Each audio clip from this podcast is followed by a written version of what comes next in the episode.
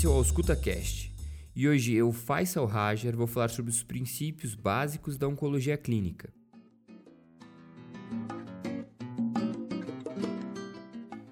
O câncer pode ser originado de uma série de eventos. O nosso presente conhecimento nos permite subdividir essa patogênese em alguns grupos, como fatores genéticos, químicos, físicos, fatores virais, imunes e endócrinos. Ainda pode se trabalhar com a causa biológica, exemplo do H. pylori. É muito importante a gente entender a patogênese do câncer para a gente identificar os grupos de risco dentro da sociedade, permitindo uma abordagem terapêutica mais rápida e eficaz. Entrando agora nesses fatores que podem causar o câncer, a gente precisa entender o DNA. O nosso DNA ele guarda a receita para o bom funcionamento das células, na forma dos genes. Porém, é preciso que eles operem de uma forma correta, caso contrário, pode se originar uma célula tumoral. Dois grupos de genes são muito importantes para a compreensão geral do câncer: os oncogenes e os genes supressores de tumor. Os oncogenes codificam proteínas que regulam, de forma direta ou não, a proliferação celular ou a diferenciação celular. Já os genes supressores de tumor atuam inibindo a proliferação ou induzindo a apoptose, por exemplo. Em geral, existem pares de genes supressores de tumor, Logo, mesmo que um dos genes do par esteja danificado, o seu complemento evitará o câncer. Assim, assumimos que devem ocorrer dois hits para inviabilizar a função dos genes supressores de tumor, a chamada hipótese de Knudson. Essa é uma hipótese geral e, obviamente, não pode ser aplicada a todos os casos de genes supressores de tumor. Ao longo da história, descobriu-se que muitos compostos químicos eram capazes de gerar o câncer em indivíduos rígidos. O hábito de fumar, por exemplo, pelo extenso contato com os benzopirenos, está claramente associado com carcinoma de pulmão, cavidade oral, laringe, bexiga urinária, inclusive de pâncreas. Outro exemplo interessante é o contato com pó de asbestos ou amianto, que além da clássica asbestose desenvolvida por encanadores e pedreiros e outros envolvidos na construção, também está associada a carcinomas de pulmão e a mesoteliomas de pleura e peritônio. Sem dúvida existem outros compostos, por exemplo, a aspiração de fuligem eh, pode incitar o carcinoma de escroto. E também descobriu-se que o arsênico, que antes era usado como tônico e agente revigorante, está associado ao carcinoma de pele e ao câncer de pulmão. Outro composto clássico é a aflatoxina, produzida pelo fungo Aspergillus flavus, em cereais estocados de forma não ideal, capaz de causar carcinoma hepatocelular. Algumas bactérias também são capazes de produzir nitrosaminas, e essas nitrosaminas estão fortemente associadas ao câncer de estômago.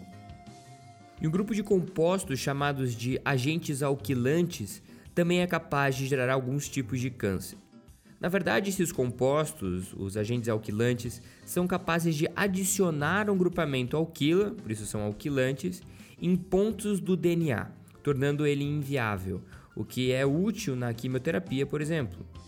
Mas após o tratamento com agentes alquilantes, viu que alguns pacientes desenvolviam outros tipos de câncer, principalmente a leucemia mieloide aguda.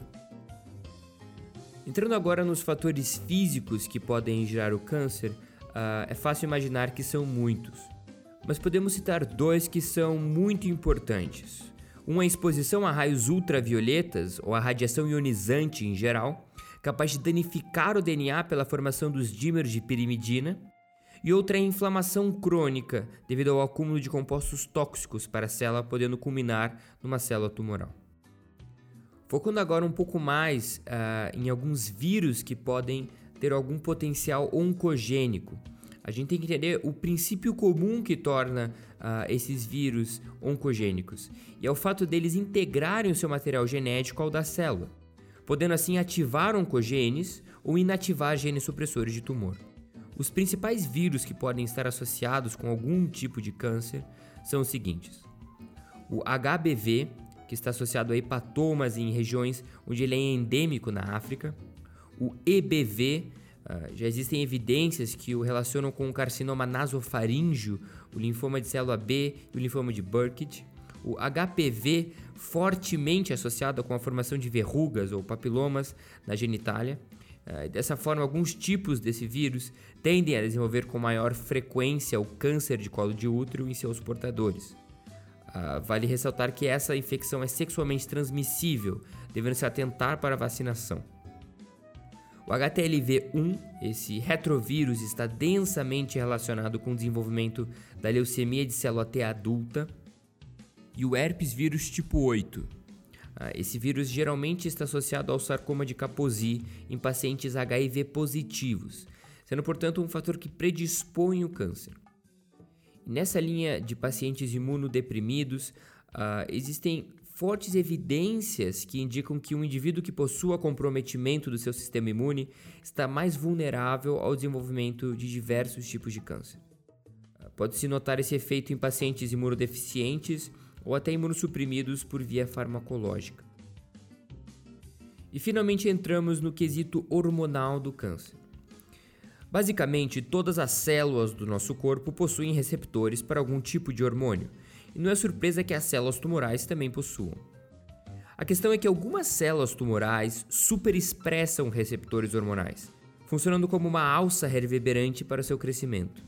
O que pode acontecer é uma exposição ao hormônio sensível por meses ou até anos, fazendo com que o tumor cresça lentamente e se desenvolva. Então é essencial saber se o tumor em análise é hormônio sensível ou não, para uma abordagem terapêutica mais adequada. Esse foi o nosso primeiro programa da série sobre os princípios da oncologia clínica. Tivemos o apoio da loja Pit Stop Uniformes para a realização desse programa localizado em Curitiba, na rua Itupava, número 828, próximo ao Hospital de Clínicas. Nela, podem se encontrar jalecos de altíssima qualidade. A loja também aceita orçamentos para grandes grupos pela sua página no Facebook e Instagram, arroba pitstopuniformes. Você garante 5% de desconto na sua compra se mencionar que conheceu a loja pelo EscutaCast. Esse programa foi produzido por Faisal Raja e Nicolas Najar em uma colaboração com o CANC, o Congresso Acadêmico Nilo Cairo, da Universidade Federal do Paraná. Se você gostou, nos siga nas redes sociais, assine gratuitamente o Ausculta pelo Google ou Apple Podcasts e fique atento para o próximo programa.